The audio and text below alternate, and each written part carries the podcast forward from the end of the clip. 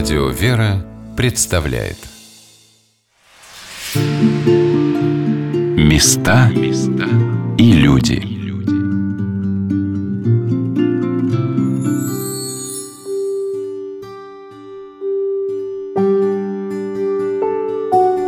С вами Александр Ратников. Мы находимся в Санкт-Петербурге в древлехранилище Свято-Троицкой Александро-Невской лавры – в экспозиции музея представлено удивительное собрание икон, большинство из которых прошли реставрацию в иконописно-реставрационной мастерской Лавры. Но прежде чем начать знакомство с ними, давайте послушаем короткий рассказ художника-реставратора Татьяны Ивановны Маргуновой. Когда мы готовились к 300-летию Лавры, это был 12 год, и владыка нам поручил сделать косметическую реставрацию всех икон и картин, которые находятся в нашем Свято-Троицком соборе. У нас было три человека, мы втроем с утра до вечера 9 месяцев подряд работали на лесах в соборе. То есть вся работа здесь в мастерской была остановлена, и мы практически сюда приходили только переодеться, отдохнуть и снова идти на леса. Была очень такая кропотливая, сложная, напряженная работа, но сейчас она вспоминается таким приятным отблеском. Это действительно была такая работа, которая была необходима, нужная по снятию сажи, грязи, копоти, наслоений, темных лаков с поверхности наших икон и картин известных в нашем соборе. Работа была очень интересная достаточно сложная, но мы в нее вошли очень хорошо, бодро. И закончили тоже благополучно, все сделали. В нашем храме Свято-Троицком много что уцелело после вот этого лихолетия, разрухи в головах за время советской власти. Не все было экспроприировано в 20-е годы. Что-то уцелело из богатейшего убранства нашего собора. И мы обнаружили, что у нас есть подлинные картины, изображения святых – они не подписные, но известно по архивным историческим источникам, что это подлинные картины достаточно известных мастеров, таких как Пьетро Антонио Ротари «Рождество Христово», снятие с креста Йорданса, голландского живописца середины XVII века – Божья Матерь с Богомолоденцем в иконостасе, Гверчина, такой автор Болонской школы, тоже середины 17 века. Спас Вседержитель из нашего иконостаса над изображением Архангела Михаила над диаконской дверью. Это кисти Антонио Ван Дейка, первой половины 17 столетия – и, конечно, Вознесение Христова Угрюмова, нашего известного художника, академиста конца XVIII века. То есть тех художников, которые внесены в историю искусств мировой культуры. И это очень радует, потому что эти образы, они никогда не покидали нашего собора с его освящения в 1790 году даже вот видите, многие из них написаны не православными художниками. Но это не умаляет их духовного качества, потому что они находятся в теле монастыря, монастырского храма, и они присутствуют в наших богослужениях, несмотря вот на их происхождение. Могу сказать, что это великие изображения Божьего образа, я лично пережила очень такие волнительные моменты для себя лично, когда работала на лесах, стояла перед ними в буквальном смысле на коленях, расчищая эти образы, стоя на коленях перед Спасом Вседержителем, у меня была полная уверенность в том, что я стою перед Богом на коленях. Трепет такой присутствовал внутри, но я делала свою работу, я понимала, что времени мало и надо быстро и качественно сделать то, что я наметила для себя. Конечно, волнение было, и у меня первая такая мысль, что попросить у Бога. И когда ты стоишь перед такой святыней, ты теряешь любую связь мыслей. Это, наверное, всегда происходит, когда человек оказывается лицом к лицу со святыней человек теряет дар мысли, дар речи, и ты не понимаешь, что ты должен в первую очередь попросить. Просто состояние онемелости, вот, какого-то ступора. Вот это я пережила, когда работала на лесах вот там.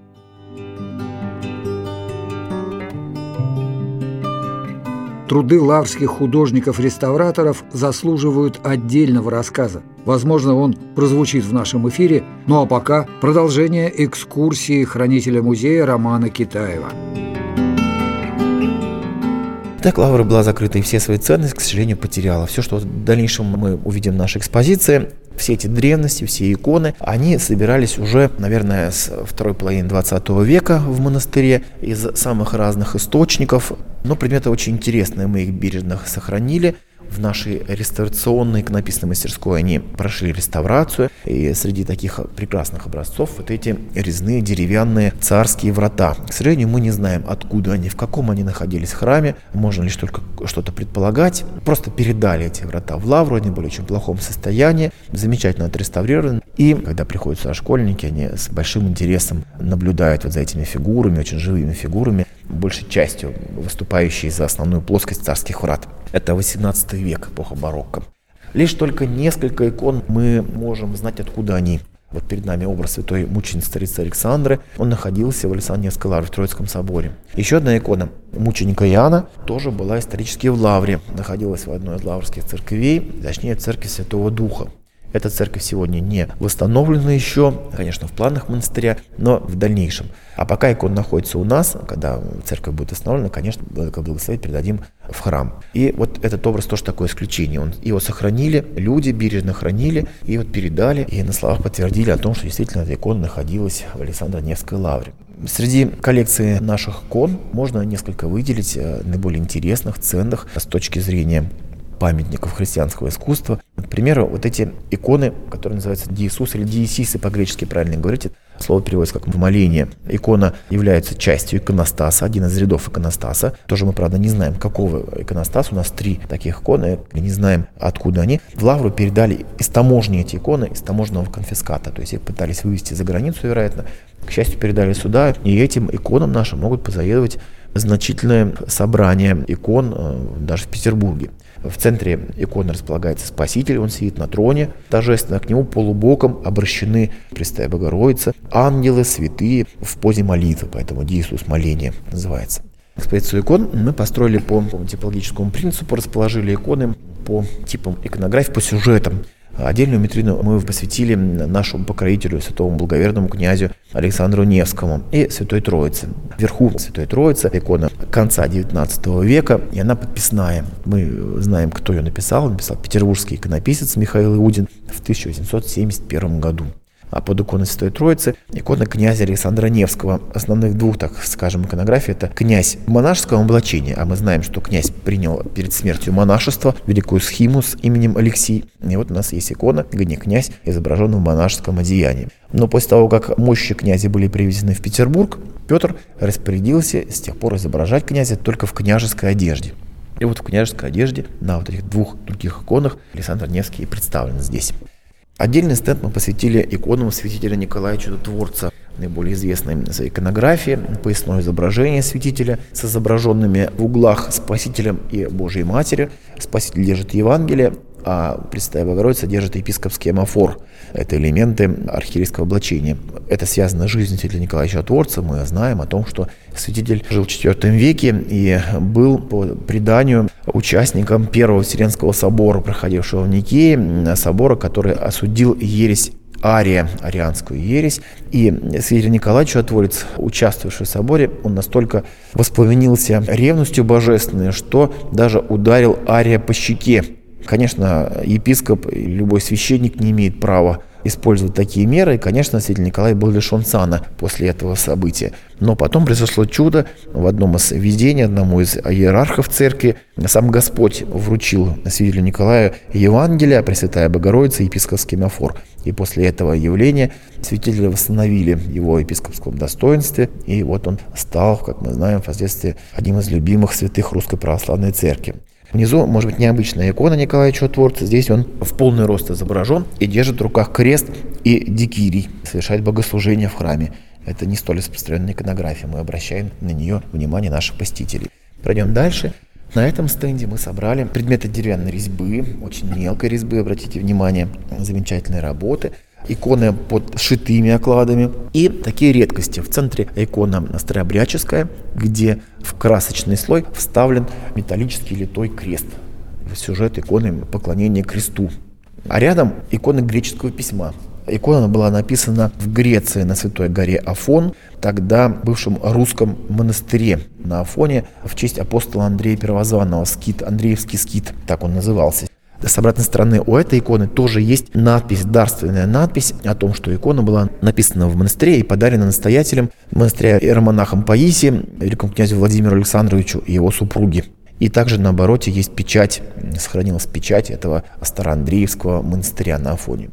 Отдельно мы собрали иконы Пресвятой Богородицы. Вот они на целых двух стендах наших расположены а, в различных иконографиях. Иконография умиления, может быть, мы в большей степени к ней привыкли. Это Владимирская икона Пресвятой Богородицы, Федоровская икона.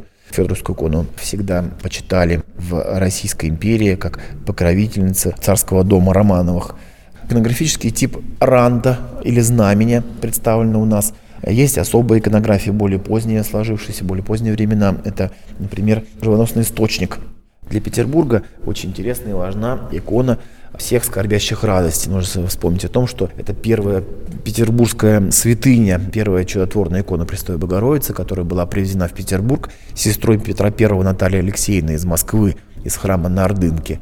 И в Петербурге находился этот образ, один из списков этой иконы тоже прославился, стал чудотворным и называется сегодня икона всех скорбящих радости с грошиками. И после известного вот этого чуда, произошедшего в конце 19 века, в одном из петербургских храмов, делали копии с этой иконы, и причем не просто писанные копии, но иногда тоже прям в красочный слой вставляли настоящие монетки. И вот у нас одна из таких икон, в которой тоже вставлены монетки.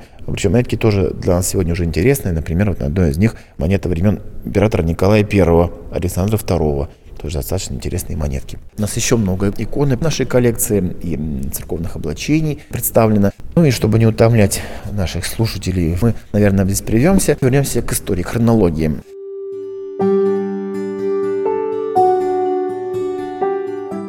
Собрание икон, артефакты, документы и фотографии, выставленные в экспозиции древлехранилища Свято-Троицкой Александро-Невской лавры, уникальны и составляет большого труда оторваться от их созерцания. С вами Александр Ратников, и продолжать экскурсию меня торопит хранитель музея Роман Китаев. Но знаете, я хотел бы еще все-таки немножко вернуться к экспозиции и показать вот этот предмет. Он очень для нас а, важен и интересен. Он стоит в центре зала. Это макет двух первых лаврских кладбищ. Лазаревского и Тихонского кладбища Александринской лавры. Макет современной работы, изготовлен петербургскими мастерами. Он иллюстрирует вид кладбищ на 1918 год, собственно, начало 20 века. Эту дату мы выбрали потому, что тогда на Тихвинском кладбище, за алтарем Тихвинской церкви, был похоронен будущий священномученик протерей Петр Скипетров. Мы о нем говорили уже сегодня с вами. И вот здесь он, есть его могила с веночком прямо за алтарем церкви, там венок лежит, черное надгробие с черным мраморным крестом и мы посчитали необходимо его расположить, и поэтому именно этим годом датировали этот макет. Но макет сам по себе тоже э, экспонат сегодня, поскольку для создания его были приложены не только вот такие усилия по изготовлению всех этих деталей, но и усилия по изучению историй этих первых лаврских кладбищ и по восстановлению того вида, который они имели, поскольку сегодня эти кладбища являются музеем, государственным музеем городской скульптуры, они относятся в видение этого музея, и, собственно, являются музеем, музейным пространством, поскольку там содержатся надгробия 18, 19, 20 веков, высокохудожественные надгробия, которые бережно сохраняются сегодня сотрудниками музея. Но, к сожалению, тот вид кладбищ, который есть сегодня, он не соответствует историческому виду. Когда кладбища были превращены в музеи, то туда приносили надгробия из других кладбищ города, из закрытых усыпальниц, в частности, тоже лаврских же усыпальниц, и создавали именно такой музей. Часть надгробий передвигали даже на самом кладбище для удобства экспонирования. Например, не из самых известных погребений и надгробий на Тихвинском кладбище или ныне это некрополь мастеров искусств, это надгробие знаменитых композиторов наших, Чайковского, Мусорского, Бородина. Мы расположили их надгробия так, как они исторически были, по православной традиции, расположены на восток. А сегодня надгробия изменены. В частности, вот могила Тралича Чайковского, вот она в углу Лаврского переулка и площади, находится с э, известным скульптурной композицией ангелов. Один из ангелов держит крест, и бюст самого Петра Ильича там располагается. И исторически ангел и Петр Ильич, его бюст, он был обращен вот лицом на Лаврский переулок. А сегодня он смотрит вглубь кладбища, то есть надгробие было просто развернуто для того, чтобы удобно было с показывать. Мы постарались все восстановить. Здесь были две часовенки, вот они видны прямо у могилы Чайковского, они видны стоят. Сегодня их нет, то есть они были разрушены в советское время. А мы постарались все восстановить. Кроме того, мы убрали отсюда то, чего здесь не было, то есть принесенные надгробия, принесенные захоронения. Например, в 20 веке на Тихвинское тоже кладбище или некрополь мастеров искусств было принесено надгробие Куинджи, знаменитого живописца Смоленского кладбища Петербургского. Мы его убрали отсюда, отмечая его память. Конечно, мы все-таки постарались исторический вид надгробия восстановить. Над этой работой, большой работой трудились специалисты нашего музея и сотрудники Государственного музея городской скульптуры, в частности, недавно скончавшийся Юрий Минаевич Перютко, один из крупнейших специалистов по кладбищам Петербурга. Поэтому вот я хотел еще раз обратить ваше внимание вот на этот наш экспонат, который мостом является в прошлое. Современный макет рассказывает вот нам о прошлом Лавры. Но вернемся к истории, хронологии. И мы завершили на том, что Лавра была закрыта начались сложные годы, годы гонений на русскую православную церковь. И у нас есть очень интересный экспонат, связанный с этой эпохой. Это тюремная дверь. Эта дверь была передана епархиальной комиссии по канонизации Санкт-Петербургскую из тюрьмы на Шпалерной улице, СИЗО. Исторически назывался Дом предварительного заключения. И туда сажали во время следствия священнослужителей Русской Православной Церкви, мирян, многие из которых были впоследствии прославлены в лике святых. Например, известно, что через эту тюрьму приходил и митрополит Вениамин, тоже какое-то время был там. За этой дверью у нас есть небольшая комнатка, в которой мы планируем еще, это наши планы, воссоздать вид тюремной камеры. Кроме двери, нам из тюрьмы тоже передали еще тюремные нары. Они находятся за дверью. И мы вот планируем сделать еще такую экспозицию, посвященную новомученикам. Еще нужно сказать, что мы будем расширять нашу экспозицию, поскольку есть у нас экспонаты, связанные с временем 20 века, когда возродились богослужения в Троицком соборе Лавры, экспонаты, связанные с началом э, монашеской жизни в Лавре уже в современности, в 90-е э, годы, когда монастырь начал возрождаться. Но вот э, к советским годам относится вот эта табличка, металлическая табличка, на которой написано, что Лавра – памятник архитектуры 18 века. И здесь есть еще слово «бывшая Александра Невская Лавра». Вот такая табличка висела на одном из зданий монастыря. Мы посчитали, нужно ее, конечно, сохранить в музее, поскольку это тоже уже история. Ну и Лавра перестала быть бывшей. Это произошло в 90-е годы 20 века. Вновь в корпусах Лавры возродилась монашеская жизнь. Постепенно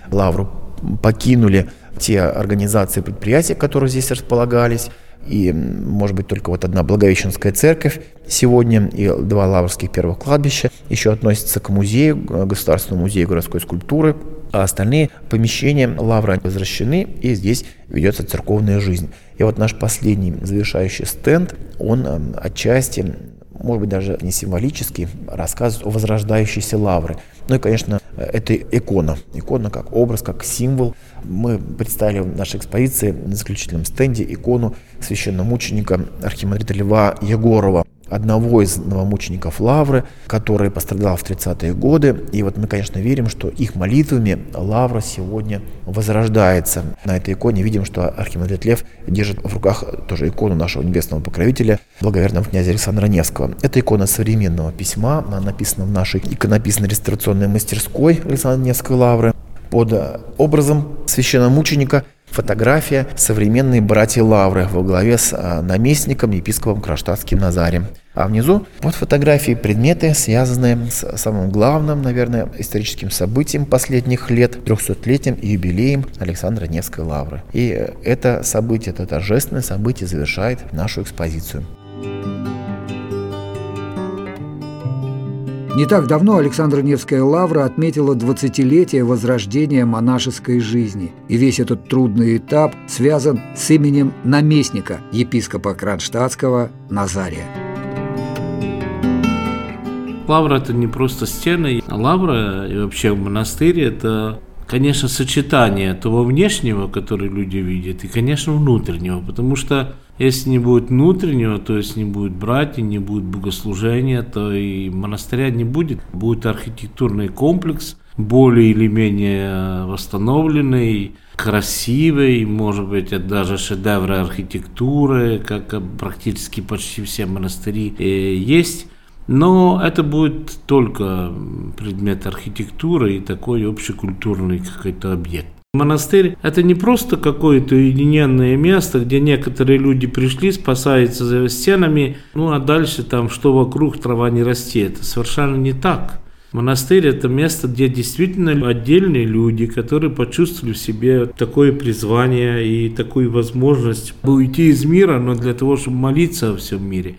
Но монастырь вообще в мегаполисе – это особая статья, и спасаться, конечно, на Невском проспекте с точки зрения монашеского такого спасения сложно. Потому что особые условия, и мы никак не можем закрыться, и да и не должны закрываться от э, тех многочисленных людей, которые приходят не только как паломники, но и просто посмотреть на культурные достояния, архитектуру. Это достояние, конечно, всего мира наша лавра пытаемся каким-то способом немножечко создать эту внутреннюю атмосферу. И одним из первых деяний, которые я называю, это закрытие южных ворот, чтобы не было сквозного прохода через Лавру чтобы Лавра имела один вход и выход со стороны Невского проспекта. И за это получил когда-то, так сказать, э, от многих. Но слава Богу, мы выдержали. И вот это было первое деяние для того, чтобы создать некую сокровенность монастырской жизни. Конечно, не могу я пофастаться тем, что мы дошли до уровня лавры той дореволюционной. За эти 20 лет лавра стала другая, действительно. 20 лет тому назад э, лавра состояла из 6-7 комнат, и было примерно 7 человек, которые были просто приписаны к этим комнатам, и они как бы начали, начали называться монастырем, но, конечно, по сути не были. Было только на бумаге. Слава Богу, на сегодняшний день 20 лет прошло, и не только восстановлена архитектура. Конечно, это постоянные процессы. Я не могу сказать, что мы закончили реставрацию Лавры полностью. Но с другой стороны, конечно, у нас осталось пару проектов, которые мы не завершили из того, что я планировал, но они связаны с большей частью с объективными причинами. Я бы хотел сказать, что монастыри городские, они несут на себе не только вот такую нагрузку молитвенную, хотя это первое, но несут большую общественную нагрузку и общекультурную.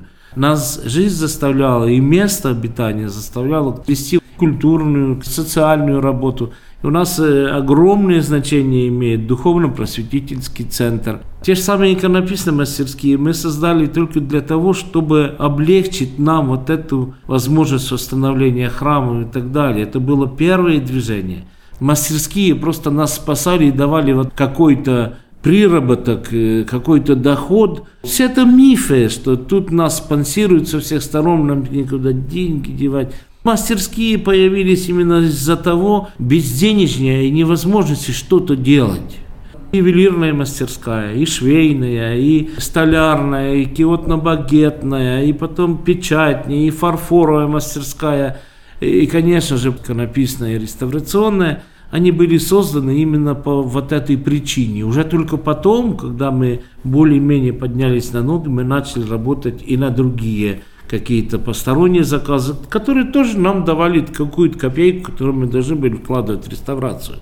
И только где-то в 2010 году счастливая встреча с Алексеем Борисовичем Миллером, вот она дала нам передышку и дала возможность 300 лет встретить действительно вот уже в такой красоте. Потому что все, что мы делали до этого, это все делалось на лепту бедной вдовы. Люди, которые приносили к нам в лавру свои скудные копеечки, мы их вот как-то так сбивали в кучу и что-то делали.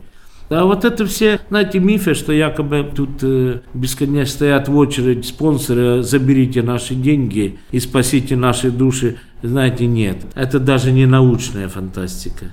Когда-то я назвал настоятелей игуменов которые брались за восстановление, которым благословили восстановление любого монастыря, я назвал нас игуменами мусорщиками. Я очень бы хотел, чтобы я еще застал то время, когда были бы игумены молитвенники. Потому что действительно никогда не закончится вот эта бытовая сторона и реставрационный процесс и так далее. Но это будет уже не основное. А основное должна быть молитва. Я пожелал, чтобы Лавра снова стала той молитвенницей за всех – которые ждут, надеются и ждут от нас, от этих молитв. Может быть, слабых, может быть, не очень достойных, но я надеюсь, чтобы эта молитва была бы искренняя. И вот тогда бы действительно мы бы имели право называться лаврой и монастырем в полном смысле слова. Я ставлю очень высокие планки, конечно, для себя, потому что если не будешь стремиться к чему-то, то ничего и не достигнешь. Но вот на сегодняшний день для меня главное это то, чтобы люди, приходящие сюда, не просто глазели на красивую архитектуру, а чтобы они почувствовали вот этот молитвенный дух. И это самое основное, что должно быть для монастыря любого, не только для Лавры, одно из двух нашей великой России. Места и люди.